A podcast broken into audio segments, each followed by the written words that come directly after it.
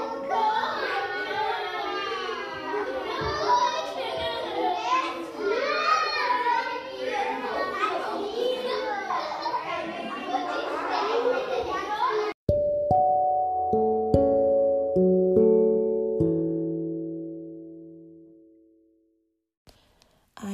wunderschönen guten Tag. Mein Name ist Johanna Richter. Ich bin Erziehungswissenschaftlerin und leite Sie heute durch den Podcast Kinderstimmen zum Thema Sprachförderung.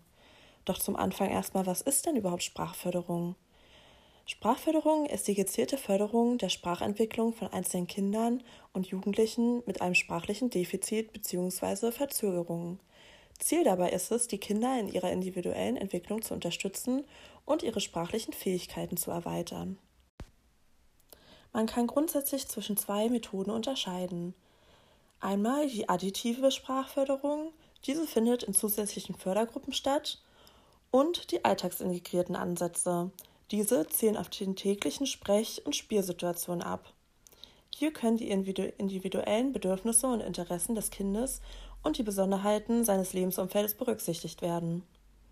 Eine zweite zentrale Unterscheidung betrifft den Zeitpunkt der Anwendung.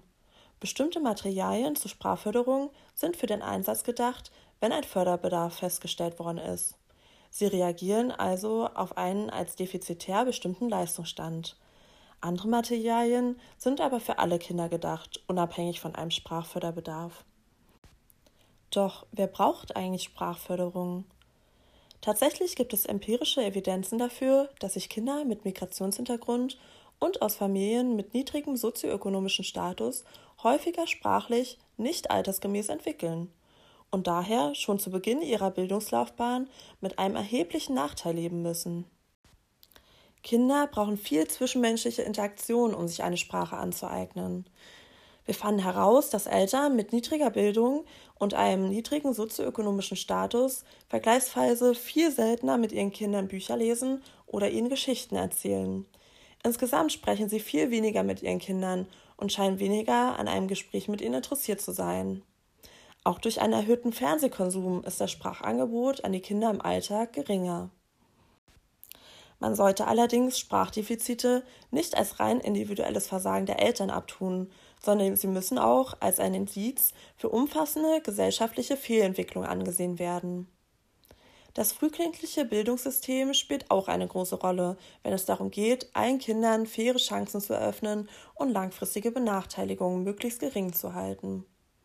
Nach der ersten PISA-Untersuchung im Jahr 2000 rückte die Sprachförderung im Elementär- und Vorschulbereich ins Zentrum der politischen Aufmerksamkeit.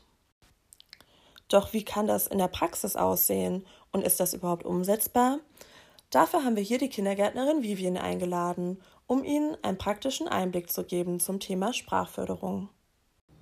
Wir wünschen allen Kindern einen wunderschönen guten Morgen. Einen schönen guten Tag an alle.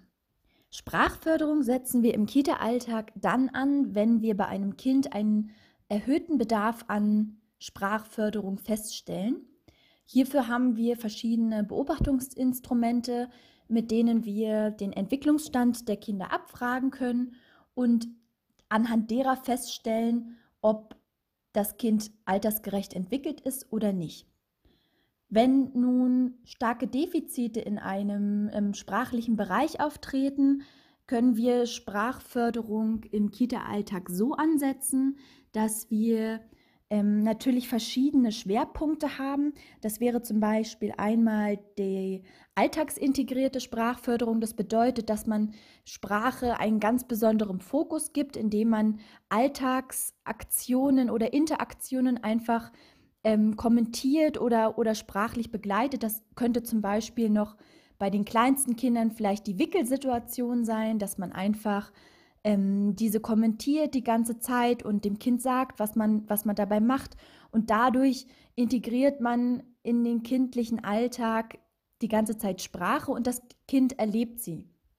Dann gibt es einen anderen Schwerpunkt, das ist die inklusive Pädagogik. Das bedeutet, dass man darauf achtet, dass jedes Kind und in dem Falle natürlich das Kind, was halt Sprachförderung bedarf, dass sich das in die Gruppe äh, integriert wird, dass man es wertschätzt, dass es halt auch die, die Motivation dazu hat, sich im Kita-Alltag sprachlich zu betätigen und sich öffnen zu können.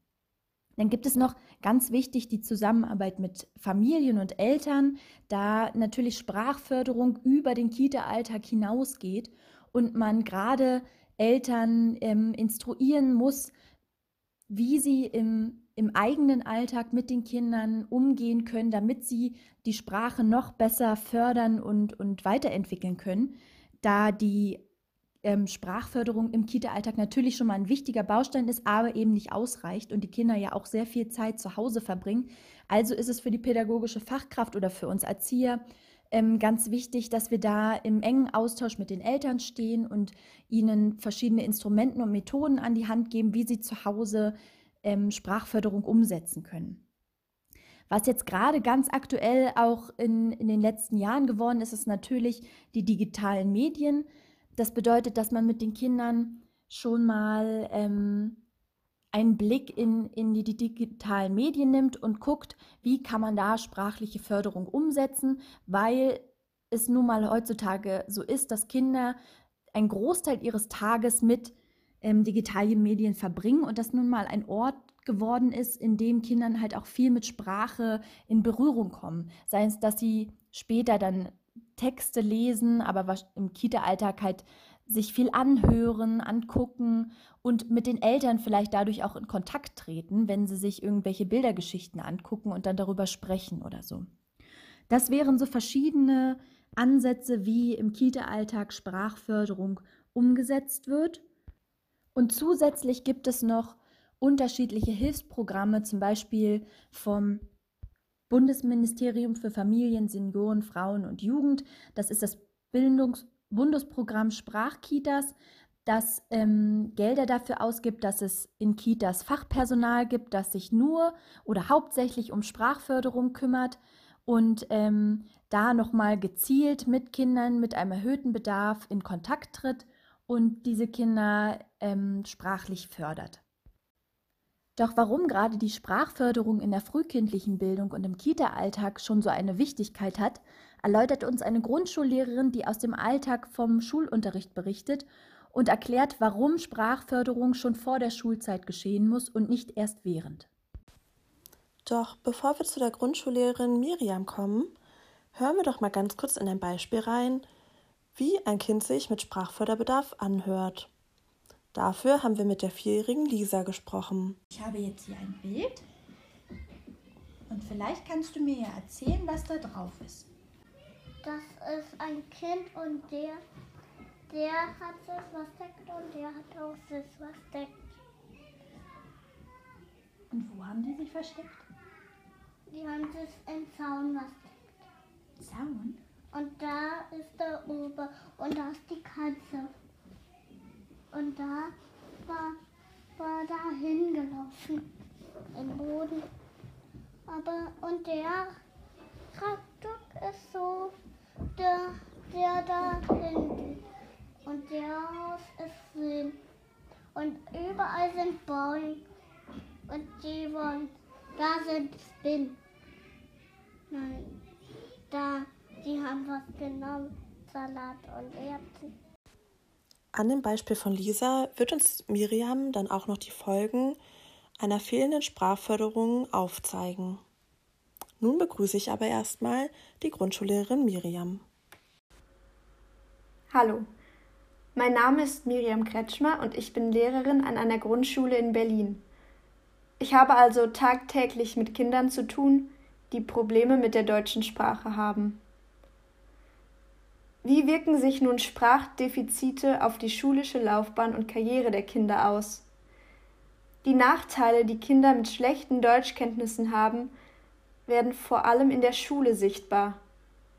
In der Schule steht der Wissenserwerb im Vordergrund. Man möchte ja Grundlagen für das spätere Leben vermitteln und allen die gleiche Chance dafür geben.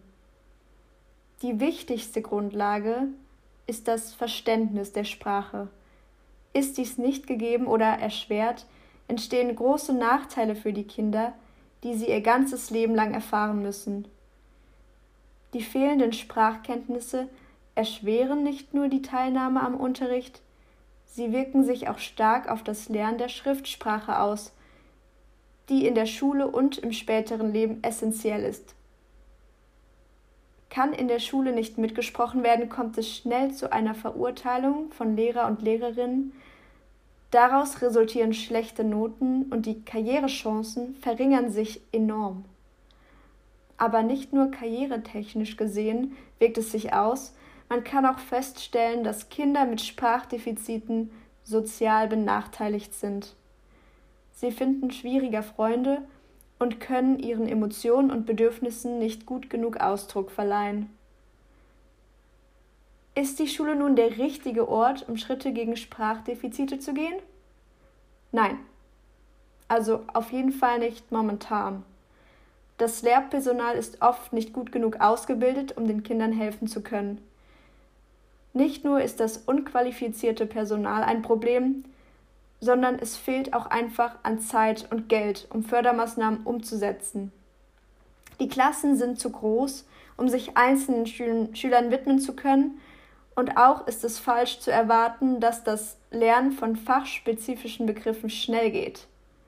Es macht nämlich nochmal einen enorm großen Unterschied, ob man die Sprache einigermaßen beherrscht oder ob man auch spezifisches Bildungsjargon besitzt, wie zum Beispiel Begriffe aus der Biologie und diese dann auch im Schulalltag anwenden kann. Wie wird es der kleinen Lisa in der Schule ergehen? Sie wird wohl erhebliche Probleme bei dem Erlernen der Schriftsprache haben und beim Verständnis der spezifischen Fachbegriffe in den verschiedenen Fächern. Da sie schnell frustriert sein wird, weil sie merkt, dass sie nur sehr langsam Fortschritte macht, wird sie schnell die Lust verlieren und die Motivation für den Unterricht wird nachlassen. Daraus resultieren schlechte Noten. Dies wird sich dann wie ein Teufelskreis in ihrem Leben widerspiegeln und die Chancen auf einen hohen Bildungsabschluss sinken signifikant. Außerdem kommt hinzu, dass sich auch ihre sozialen Kontakte eher auf die sozioökonomisch schwachen Bereiche beschränken wird – sodass auch ihre Nachfahren mit großer Wahrscheinlichkeit das gleiche Schicksal erleiden müssen. Die Chancen, die Kinder mit Sprachförderungsbedarf haben, sind nicht zu vergleichen mit denen, die Kinder haben, die die Sprache gut beherrschen. Umso wichtiger ist es, schon im frühen Kindesalter mit der Förderung anzusetzen, damit man Chancengleichheit schaffen kann. Sprachförderung in der Schule muss mehr subventioniert werden, damit das Fachpersonal die notwendigen Ressourcen und die Zeit dafür bekommt, die Kinder zu unterstützen. Geben Sie Kinder die Chancen, die sie verdienen. Ich danke unseren Gästen für die schönen Einblicke in die Praxis und Ihnen vielen Dank fürs Zuhören.